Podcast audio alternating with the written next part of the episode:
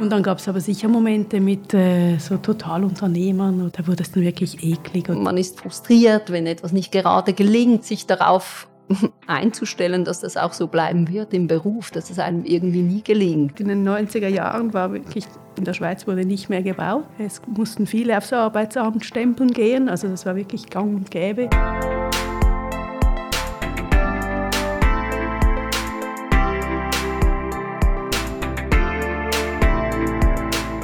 Hallo und herzlich willkommen zu unserer neuesten Podcast-Folge mit Professorin Barbara Neff und Professorin Bettina Neumann. Liebe Barbara, liebe Bettina, vielen Dank für die Möglichkeit eines Gesprächs mit euch beiden hier an der Fachhochschule Nordwestschweiz in Muttenz.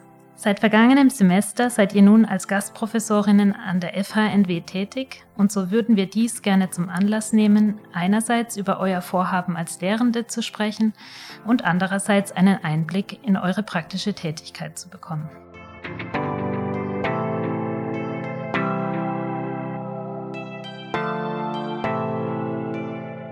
Zu Beginn unseres Gesprächs würde ich euch gerne einige Fragen zum Thema Lehre allgemein und eurer neuen Aufgabe als Gastprofessorinnen für Architektur im Masterstudium stellen. Zunächst würde uns interessieren, wie ihr die Hochschule wahrnehmt.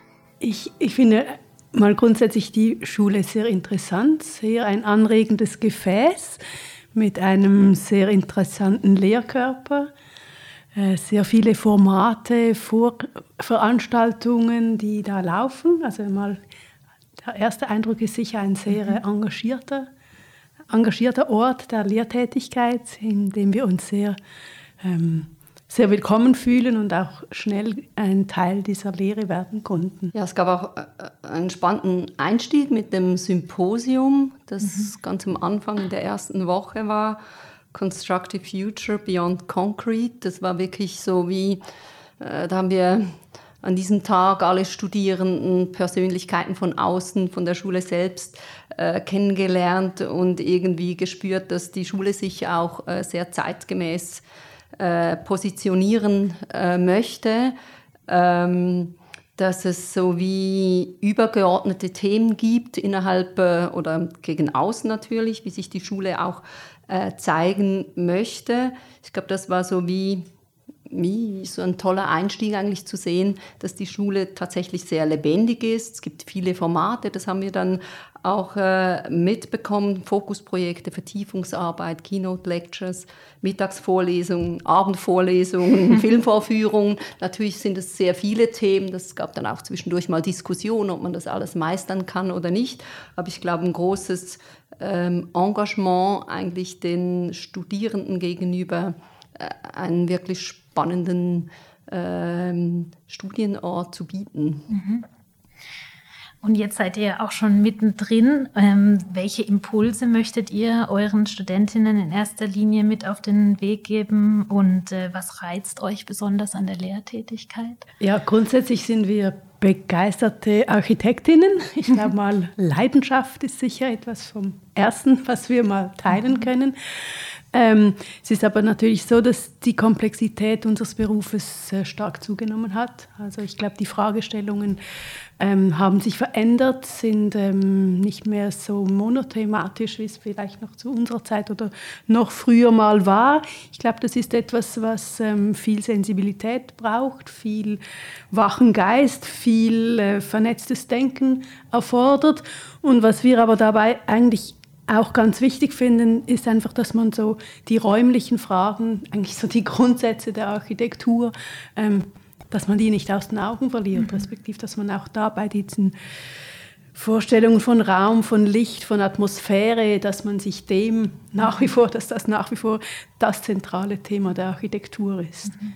Und wenn du von monothematisch äh, sprichst, also ähm, dass es früher vielleicht noch weniger komplex ähm, aufgebaut war, meinst du dann auch ähm, die technische Seite oder dass vielleicht das Entwurfliche mehr im, im Vordergrund stand und jetzt eigentlich nur noch ein kleiner Teil ist? Ja, in der Tendenz, denke mhm. ich, könnte das eine Gefahr sein. Ich mhm. finde, das ist natürlich noch mhm. nicht so. Nicht nur das Technische, ich glaube auch einfach diese Interdisziplinarität, die ich grundsätzlich sehr interessant finde, die fordert natürlich auch ähm, eine Auseinandersetzung mit anderen Themen ähm, vermehrt, ähm, ja, die einen Einfluss haben. Das die ganze Klimathematik. Mhm. Ähm, wahnsinnig interessant, wahnsinnig spannend. Und ich glaube manchmal eben, dass man das auch mit räumlichen Mitteln, mit ganz einfachen Mitteln versucht ähm, zu reflektieren. Ich glaube, das ist etwas, was uns ein Anliegen ist. Mhm. Ja, vielleicht noch so als Ergänzung sind es ja nicht nur so die fachlichen Fragen. Ich glaube, es ist auch so wie äh, die Lust am Experimentieren, ähm, sich nicht äh, wie soll ich sagen, mit einer Lösung zufrieden zu geben. Ich glaube, das ist manchmal so etwas, was man, was man äh, spürt, dass so oft äh, man das Gefühl hat, ja, man ist frustriert, wenn etwas nicht gerade gelingt, eigentlich sich darauf einzustellen, dass das auch so bleiben wird im Beruf, dass es einem irgendwie nie gelingt das oder man immer ja, das ist eigentlich der Normalfall. Die Fragen nehmen einfach zu, die Komplexität nimmt zu, aber mhm. man ist nicht mehr im Studium, man ist im Beruf, aber man ist nie irgendwo so am Ende angelangt und ich glaube, das ist so wie auch so mhm. ähm, etwas, was man wie auch lernen muss auszuhalten. Mhm. Ja. Das irgendwie fast nie etwas ganz abgeschlossen ist mhm. und, und immer wieder neue Fragen aufwirft. Mhm. Und wie unterstützt ihr da? Also das kommt mir jetzt ganz bekannt vor, dieses, äh, das funktioniert nicht und dann äh, schmeißt man es weg und schaut in eine ganz andere Richtung. Das sehen wir auch viel. Äh, aber wie unterstützt ihr dann eure Studentinnen konkret in, in, diesem, in diesem auch vielleicht ähm, in der Akzeptanz, dass es nicht mal nicht weitergeht oder dass man auch immer wieder versuchen muss, in andere Richtungen zu denken und die Gedanken neu zu lenken, um vielleicht dann doch zu einer Annäherung an eine Lösung zu kommen. Ja, ich glaube, das ist natürlich so im Diskurs einerseits, indem man sie begleitet in dem, mhm. die Fragen ähm, immer wieder aufwirft, aber vielleicht auch zeigt, dass es eben im Alltag nicht anders ist. Also mhm. dass man sich nicht so, wie soll ich sagen, ähm, dass man selber auch nicht immer die Antworten auf jede mhm. Frage hat. Also eigentlich ein, ein Stück weit auch ähm, zu der Person wird, die einfach mitdenkt und im Prozess begleitet und nicht einfach sagt, so ist es, ich weiß es ja, ich habe es ja gelernt, mhm.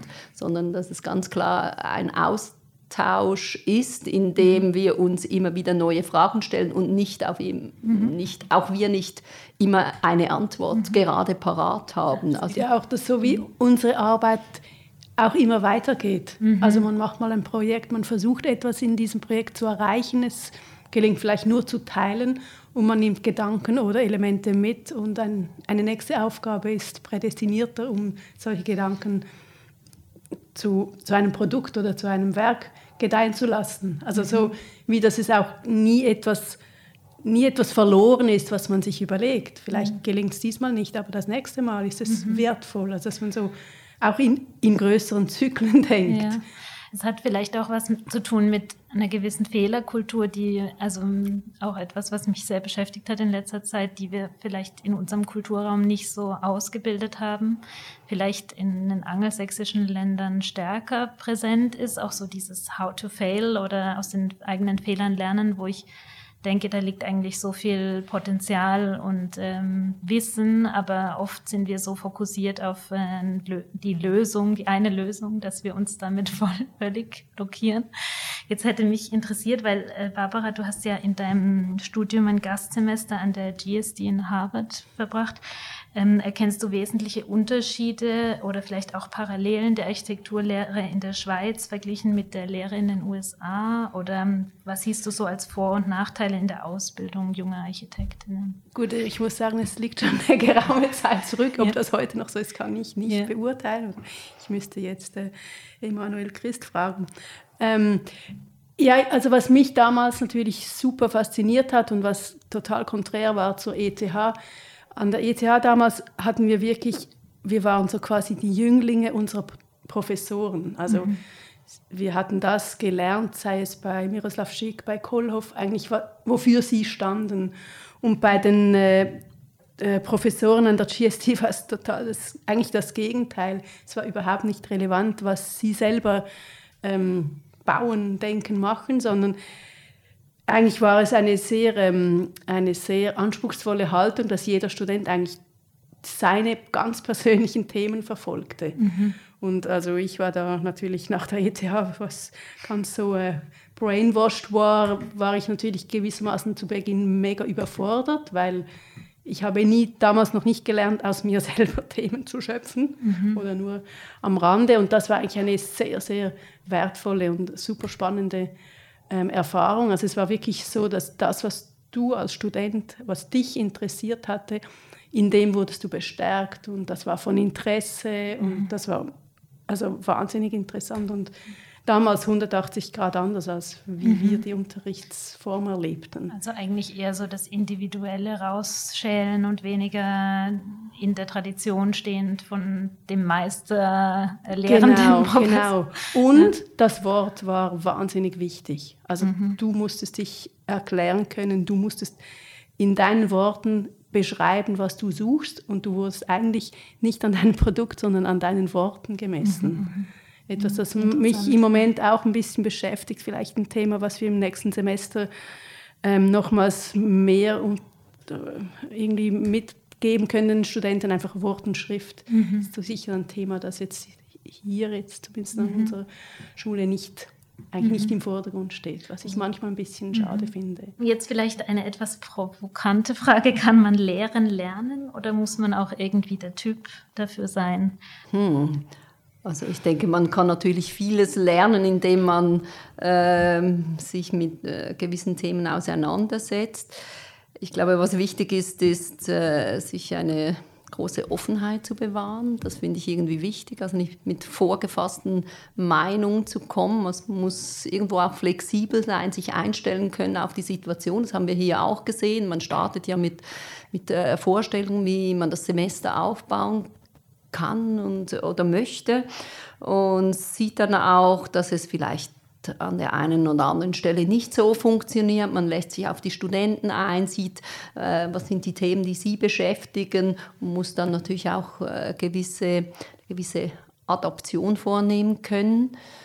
Ähm, gleichzeitig finde ich schon, dass, dass man eigentlich so wie, das ich, das haben wir vielleicht vorher bis zu einem gewissen Grad schon äh, gesagt, dass man so wie eine Faszination ausstrahlen muss, finde ich. Das weiß ich nicht, ob man das lernen kann oder nicht, aber ich glaube, dass äh, man muss Lust dazu haben, irgendwie seine Gedanken mit anderen zu teilen. Also dass man nicht einfach mhm. vor sich herarbeitet und das natürlich auch das finde ich jetzt hier zum Beispiel spannend im Master dann ja, sind es ja drei Lehrstühle, wir haben die Zwischenkritiken zusammen, ähm, dass man dann eigentlich auch wieder themenübergreifend oder lehrstuhlübergreifend sich mit anderen auseinandersetzt. Also die Lust zur Kommunikation eigentlich, das mhm. ist so wie eine, ein äh, wesentlicher Faktor. Lernen kann man es bestimmt auch, mhm. aber...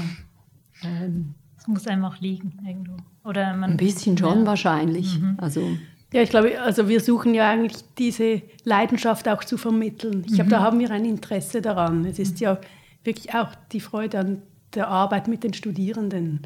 Die andere Seite ist sicher ja die, die ganze die, die Lehre an und für sich, was hier äh, läuft an der Schule, das sind die Themen, die wir dann wieder schätzen für uns. Also es ist ja sogenanntes Geben und Nehmen. Ja. Also, aber ich glaube, dass mit der, mit der Leidenschaft ähm, für den Beruf letztlich auch. Das ist sicher etwas, das muss einem ein bisschen gegeben sein wahrscheinlich. Ähm, mhm.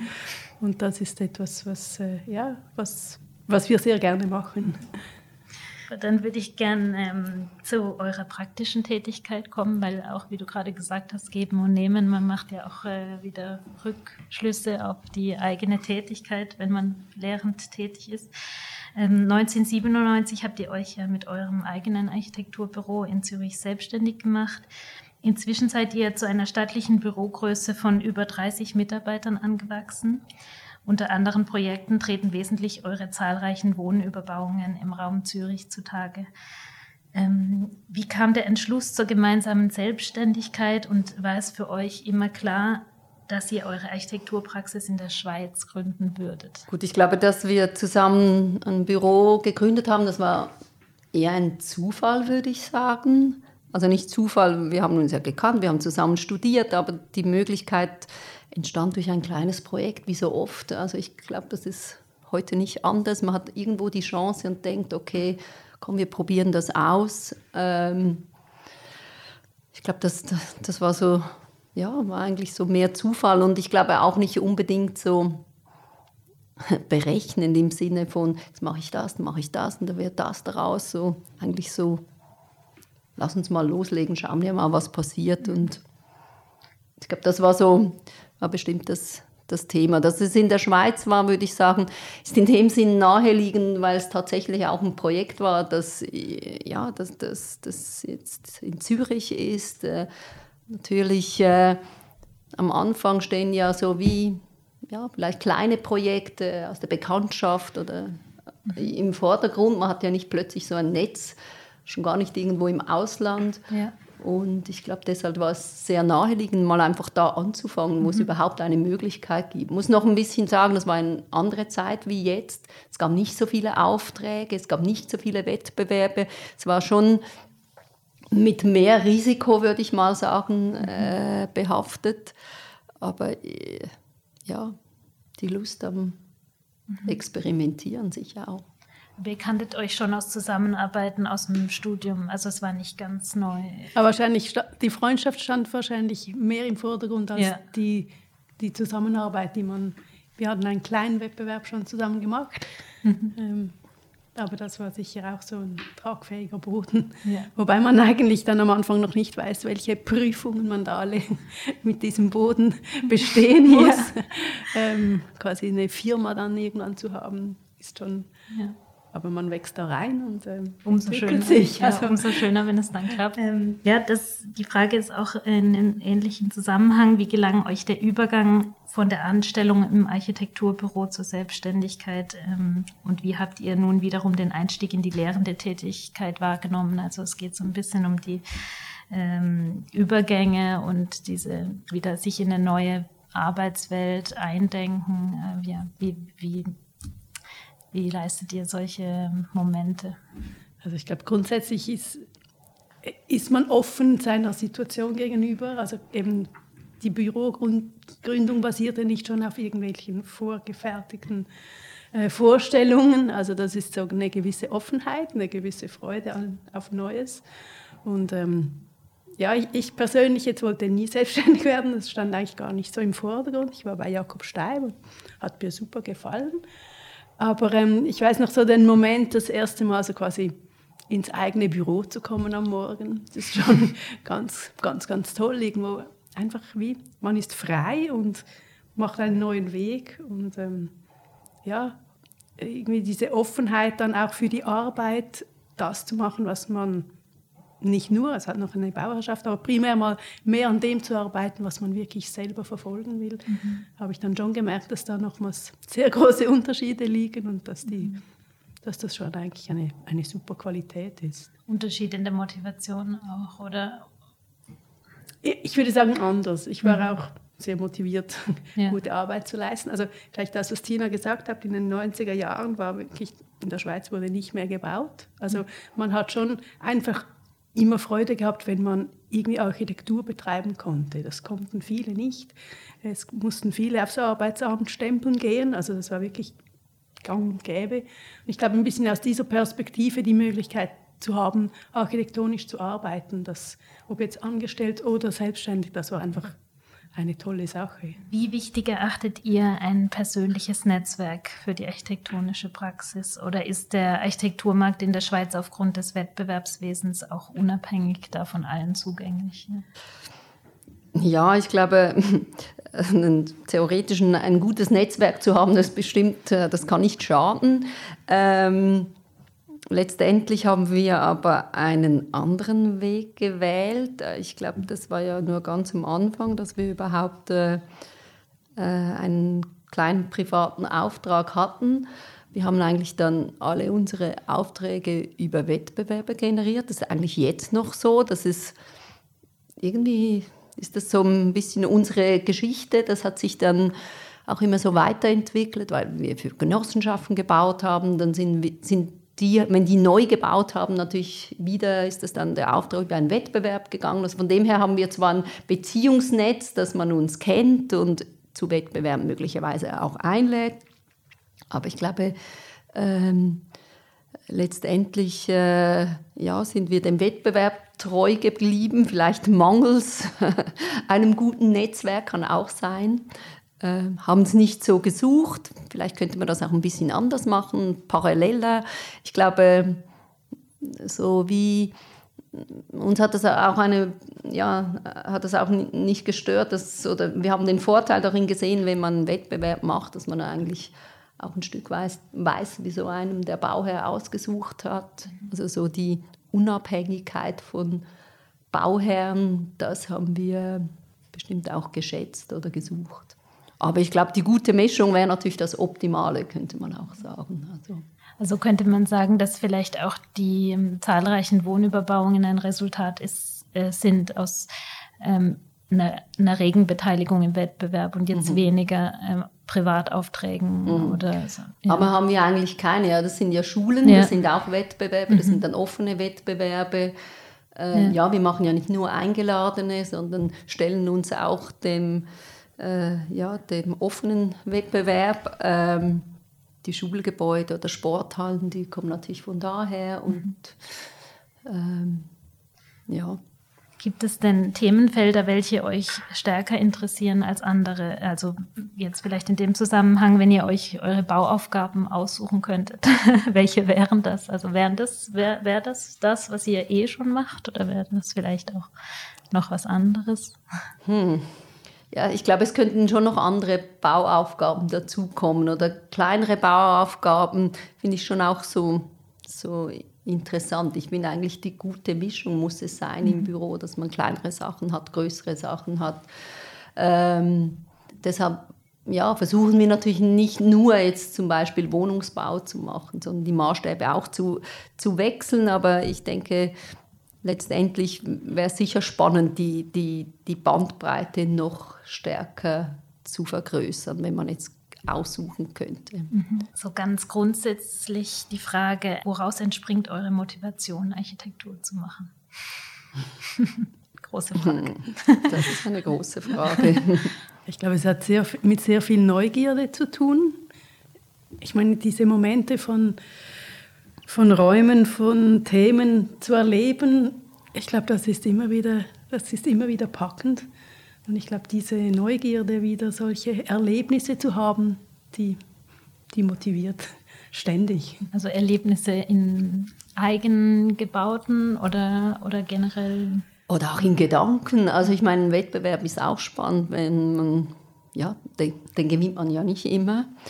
Und einfach äh, neue Räume zu denken, Situationen zu denken. Ähm, ja, es ist ja, zum Teil ist es auch ein, ein Knobeln an, an gewissen Themen. Ich glaube, so wie sich immer wieder auf neue Situationen einzulassen. Mhm. Also ich glaube, schlimm wäre es dann, wenn man, wenn man merkt, man, man, wiederholt die Dinge nur. Das wird nur äh, Routine. Ich glaube, das ist es immer noch nicht. Jede, viele Bauaufgaben sind wieder wirklich anders als andere, die wir gehabt, schon gehabt haben. Oder Studien, die wir machen oder so. Ich glaube, es kommt Neues dazu. Die Zeit verändert sich. Jetzt kommen wirklich die ganzen Themen viel stärker mit dem Klima, mit der Nachhaltigkeit. Da muss man auch selber wieder über sich selber nachdenken. Man würde nicht mehr alles so machen, wie man es schon gemacht mhm. hat. Man muss sich weiterentwickeln und irgendwie ja, das finde ich so eine Herausforderung, einfach mhm. irgendwie dran zu bleiben. Und Glaubt ihr an die Vorstellung des Architekten als allwissendem Meister und Generalisten oder positioniert ihr euch eher auf der Seite der Spezialisierung, nach der ein Team von Architekten nach ihren jeweiligen Kompetenzen tätig wird? Die eine Frage ist wirklich Team von Architekten gemeint oder Team von Spezialisten auch. Also ja. ich glaube, das hat sich ja schon mhm. grundsätzlich ähm, hat sich das geändert. Das ist das, was du schon gesagt hast, mit der Komplexität der Aufgabe, mit der Größe der Aufgaben, die eingestellt werden. Also von dem her die Auseinandersetzung ähm, als Team sowieso, das mhm. ist eine, eine andere als vielleicht noch ja, vor vor einigen Jahren. Und ähm, die Frage nach Team von Architekten ist nochmals etwas, was neu dazu gekommen ist. Wir machen ja ab und zu Wettbewerbe mit anderen Architekten zusammen. Ich muss aber allerdings sagen, dass wir noch keinen von diesen gewonnen haben. Ich weiß nicht, an was es liegt, aber äh, ich meine, das Bestimmt Interesse. An. Ist, nein, nein, das meine ich überhaupt nicht damit, sondern mehr das Interesse, mit anderen zu arbeiten, das ist tatsächlich da. Das finde ja. ich auch an der Schule interessant, wie jetzt mit anderen also es ist ja nur, nicht nur die Studierenden, die man trifft, sondern auch die anderen Architekten mit ihren Interessen. Und ich glaube, das ist, äh, finde ich, schon ähm, recht spannend. Was man natürlich sieht, dass die Jüngeren viel mehr in diesen sozusagen Architekturclustern arbeiten, in verschiedenen Konstellationen. Mhm. Ähm, ja, könnte auch mit dem Wandel der Themen, die äh, aktuell sind, etwas äh, zu tun haben. Mhm. Hat jetzt bei uns mit der Bürogröße, äh, ja, ist das natürlich schon ein bisschen anders. Oder? Wir sind so viele schon innerhalb des Büros. Wir haben diesen Austausch zum Teil auch dort. Ähm, aber ich kann auch verstehen, dass man äh, versucht, sich immer wieder neu zu, eine neue Konstellation zu suchen. Also ich denke, es ist, es ist dieser Aspekt dieses, dieses interdisziplinären Teams, das finde ich super spannend. Ähm, ich glaube, es, es gilt einfach dennoch so quasi der Profession Sorge zu tragen. Man erlebt das mit Totalunternehmern, wenn dann der Architekt wirklich einfach mhm. ein kleines Glied ist, einfach ein Fachplaner wie jeder andere auch. Ich glaube, wenn das diese, diese ähm, Tendenz finde ich nicht gut, quasi, wenn es dann so weit geht. Ähm, aber ich denke, die, dieses Zusammenspiel von all diesen verschiedenen Aspekten und Themen, dass es eigentlich heute diese Teamarbeit ist, die Architektur ähm, generiert. Das, das ist, glaube ich, schon so und das finde ich aber auch sehr spannend. Aber ich glaube, es muss natürlich nicht so sein, dass man denkt, man kann alles, äh, wie soll ich sagen, delegieren oder man muss, man muss sich nicht mehr mit dem Außenraum oder mit weiß nicht was für solchen Themen beschäftigen. Der Generalist, der sich versucht äh, einzudenken und äh, irgendwo so dieser Komplexität, in dieser Komplexität die Fäden zusammenzuhalten, das finde ich schon noch, finde ich schon wichtig, dass man nicht plötzlich einfach sozusagen Fachplaner Architektur wird oder mhm. das fände ich dann dass man nicht nur noch ein Koordin Koordinationsmittel ist für die ganzen Fachplaner am Tisch, sondern dass man genau, also dass man sich auch inhaltlich mit diesen äh, mhm. Themen auseinandersetzt. Und es gilt ja auch aus diesen Spezialitäten etwas zu destillieren. Und ich mhm. finde immer noch, da ist der Architekt einfach der, der da prädestiniert ein Lied hat, weil er dieses Denken hat. Mhm. Und das finde ich ähm, schon sehr zentral. Ja, bis weit sind es zwei Fragen, oder? Die ja. Architektenteams, das ist nochmal ja. so eine andere Frage, oder? Ja, genau, jetzt kommt die, genau, jetzt geht die Frage noch etwas tiefer. Und zwar ähm, glauben wir, wie, wie du das auch schon angesprochen hast, Bettina, in den letzten Jahren ein Wandel von großen Architekturfirmen mit einer oder weniger so Starfiguren hin zu projektbezogenen kollektiven Zusammenschlüssen, ähm, wo es dann wirklich nur um ein, ein, Projekt oder einen Wettbewerb geht und dann geht es auch wieder auseinander danach. Äh, würdet ihr dieser Hypothese zustimmen? Das hast du jetzt wie schon bearbeitet, äh, beantwortet. Oder wird, äh, wie seht ihr die zukünftige Entwicklung auch in der architektonischen Zusammenarbeit? Habt ihr das Gefühl, es geht mehr in so eine Richtung oder wird es nach wie vor ähm, so groß Bürostrukturen auch weitergeben? Ich könnte mir vorstellen, dass sich, dass sich das wie so in zwei Richtungen bewegt. Also ich denke, es wird die großen Firmen geben, die vielleicht die großen Projekte bearbeiten, die mit äh, TUs im Geschäft sind. Und es, es wird eine Vielzahl von kleineren Büros und verschiedenen Konstellationen geben, die wahrscheinlich auf die, auf die ähm, zeitgemäßen Fragen wahrscheinlich agiler reagieren kann. Also ich glaube, mit diesen ganzen Themen der Un Umnutzung, des Spezifischen eines Gebäudes, wo eben nicht Repetition oder wie auch immer, ähm, äh, ja, wo, wo es eigentlich darum geht, sich wirklich auf so kleine ähm, Objekte oder mittelgroße Objekte einzulassen und spezifische Lösungen zu suchen, kann ich mir eben sehr gut vorstellen, dass das ein, ein wirklich ein, äh, interessantes Gegenmodell ist und man sich da auch wirklich tatsächlich ähm, äh, wirklich spannende Nischen mhm. ähm, suchen kann in, in, in diesen Themen. Ähm, jetzt kommen wir auch schon zu unserem letzten Themenblock, und zwar ähm, zu der Genderfrage. Ähm, uns würde interessieren, wie zugänglich ihr die Architekturwelt für Frauen im Studium und auch danach in der Arbeitswelt wahrgenommen habt und welche Widerstände ihr erfahren musstet. Also ich meine, als wir studierten, war es ja auch schon ziemlich, also es gab schon sehr viele Frauen, die studiert haben. Also ich glaube, das Studium war, war das, die Gender-Thematik nicht sonderlich groß. Vielleicht bei den Professoren, genau. Da, da gab es keine oder sehr wenige. wenige. Sehr wenige. Daran hast du wie gemerkt, aber du dachtest, ah, ich bin jetzt ja in der Veränderung und ähm, es wird alles anders. Die Praxis oder die späteren Jahre haben dann gezeigt, dass das vielleicht nicht alles so einfach mhm. ist. Ich glaube, eben, wir haben als zwei junge Frauen das Büro gegründet. Ich, wir hatten sehr viel Gutwill und vielleicht ein bisschen ein Exotentum, das uns da irgendwie ähm, begleitet hat und eigentlich immer, äh, eigentlich fast mehr, ich habe manchmal das Gefühl gehabt, wir hätten mehr Vorteile als Nachteile, weil wir ein bisschen so speziell waren mhm. und das fiel auf und ähm, wurde geschätzt von verschiedenen Seiten, Kollegen, aber auch äh, Auftraggeber. Und dann gab es aber sicher Momente mit äh, so Totalunternehmern oder äh, da wurde es dann wirklich eklig oder die konnten das dann fast nicht handeln oder wir dann auch nicht. Ähm, da gab es schon Momente, da waren wir so in so wirklich so Männerwelten. Ja, da war es dann eigentlich einfach, aber es war fast mehr kulturell bedingt als jetzt mhm. nur die Geschlechterfrage. Mhm. Wo dann der Geltungsbereich wie so negiert wird oder oder, ja. oder, oder wie der Widerstand so groß ist, weil sie es einfach nicht gewohnt sind, mit also Frauen, weiblichen Architektinnen zu praktizieren oder? Ja, nur schon die, die kulturellen Unterschiede oder die, die unterschiedlichen Interessen mhm. zwischen ihrer Sichtweise und den Architekten, da liegen ja meistens ja. schon Welten. Und dann kam quasi noch die Gender-Frage oder Welt dazu und das war dann mhm. manchmal schon, da fand ich es am schwierigsten eigentlich zu agieren. Ähm, gab es denn weibliche Vorbilder, an denen ihr euch orientieren konntet oder musstet ihr euch in eurer Umgebung in erster Linie unter männlichen Architekten behaupten? Ja, ich glaube, also so das Vorbild, dem man nachgeeifert hat, das gab es jetzt nicht. Mhm.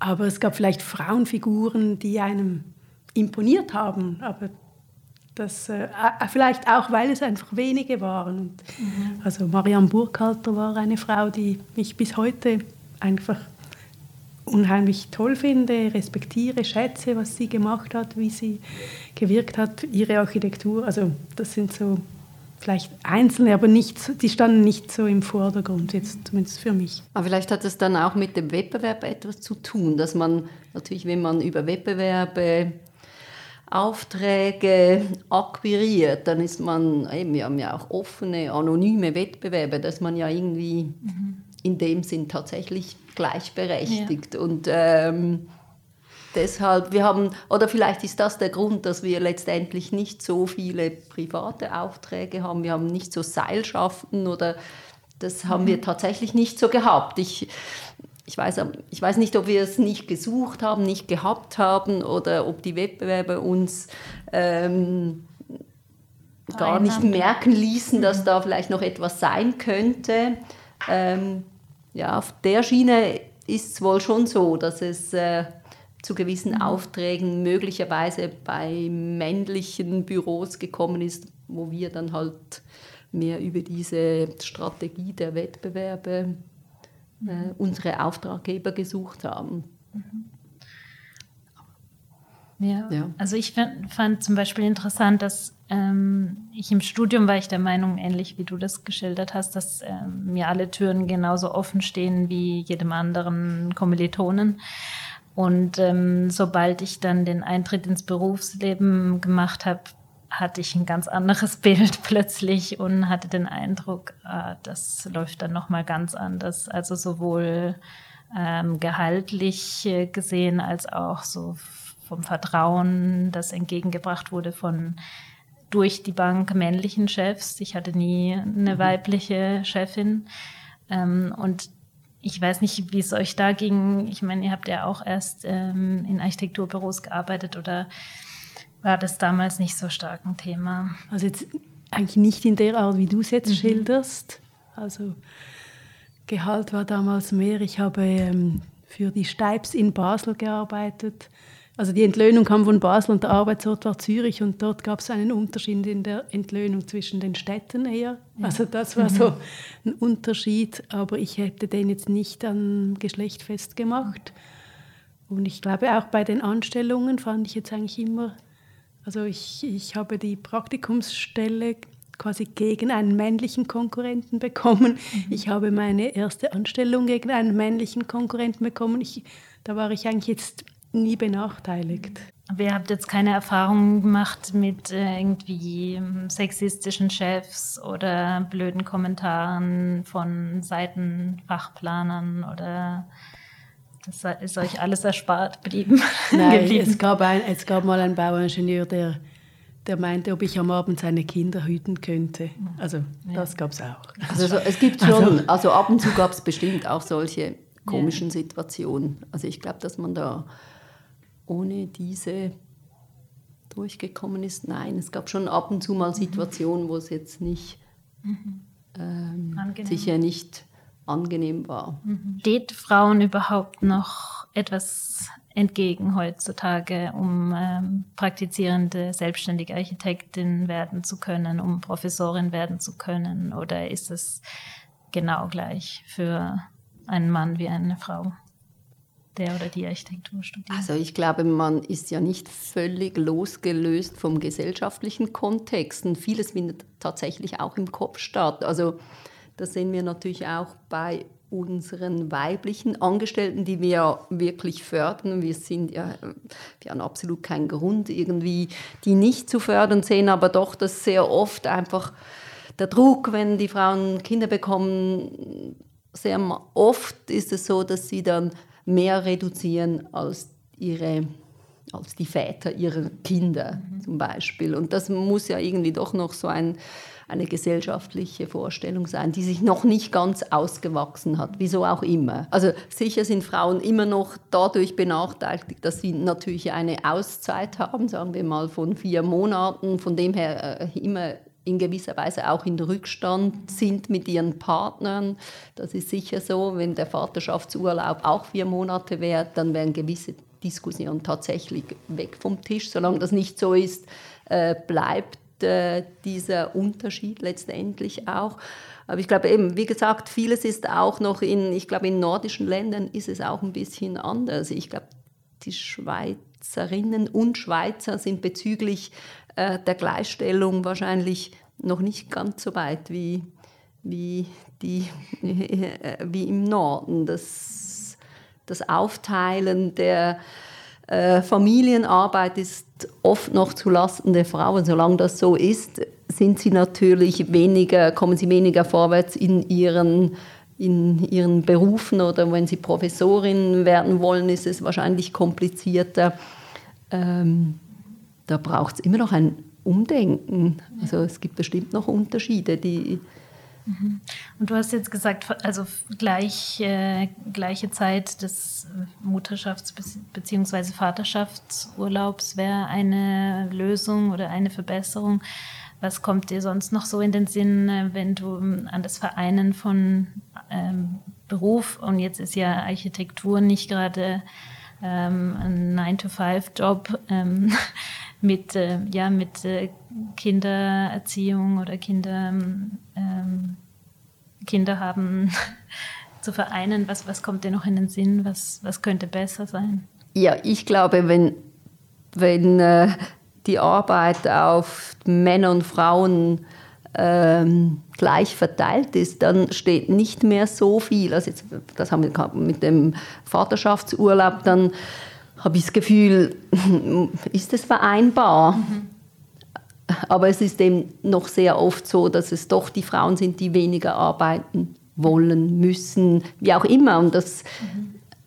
zum Teil ist das wahrscheinlich in den eigenen Köpfen drin ähm, und müsste nicht zwingend so sein. Mhm. Das, ja, Klar, es braucht natürlich die ganze Infrastruktur, Krippen, aber ich denke jetzt mal so an den, in den, in den äh, städtischen Gebieten ist es ja tatsächlich so, wenn ich jetzt von Zürich rede, in Bezug auf unsere Angestellten, die ja meist, die meisten aus der Stadt Zürich kommen, gibt es natürlich die Infrastruktur. Infrastruktur auf dem Land sieht es wahrscheinlich dann wieder ein bisschen anders aus. Also das ist schon so. Sind natürlich die Kitas in der Schweiz recht äh, kostspielig. Also das heißt, wenn jetzt jemand irgendwie am Anfang seines Berufslebens steht, ich sehe das bei meinen Kollegen, die haben alle erst Kinder bekommen und dann sind sie zwei Tage hier Assistenten und versuchen ein Büro aufzubauen und haben aber noch ein kleines Kind und müssen sich mit ihrer Partnerin oder Partner irgendwie arrangieren, dann bei einem niedrigen Einkommen, da wundert man sich schon manchmal, wie das, also natürlich gibt es Reduktionen für die Kita einkommensgesteuert, aber es wundert einen schon manchmal, dass es nicht, einem nicht erleichtert wird, in der Schweiz auch ähm, ja, Beruf und Mutterschaft, Vaterschaft zu vereinen. Das ist ja. sicher so, auch in Bezug auf, wie gesagt, Schweden oder die ganzen nordischen mhm. Ländern. Länder, die sind da ein Stück weiter, das ist bestimmt mhm. so. Gibt es noch Luft nach oben? Da gibt es noch, bestimmt noch Luft nach oben. Nein, dann ähm, möchte ich mich nochmals herzlich bedanken bei euch äh, für, den, für das anregende Gespräch und den Einblick in eure Gedankenwelt.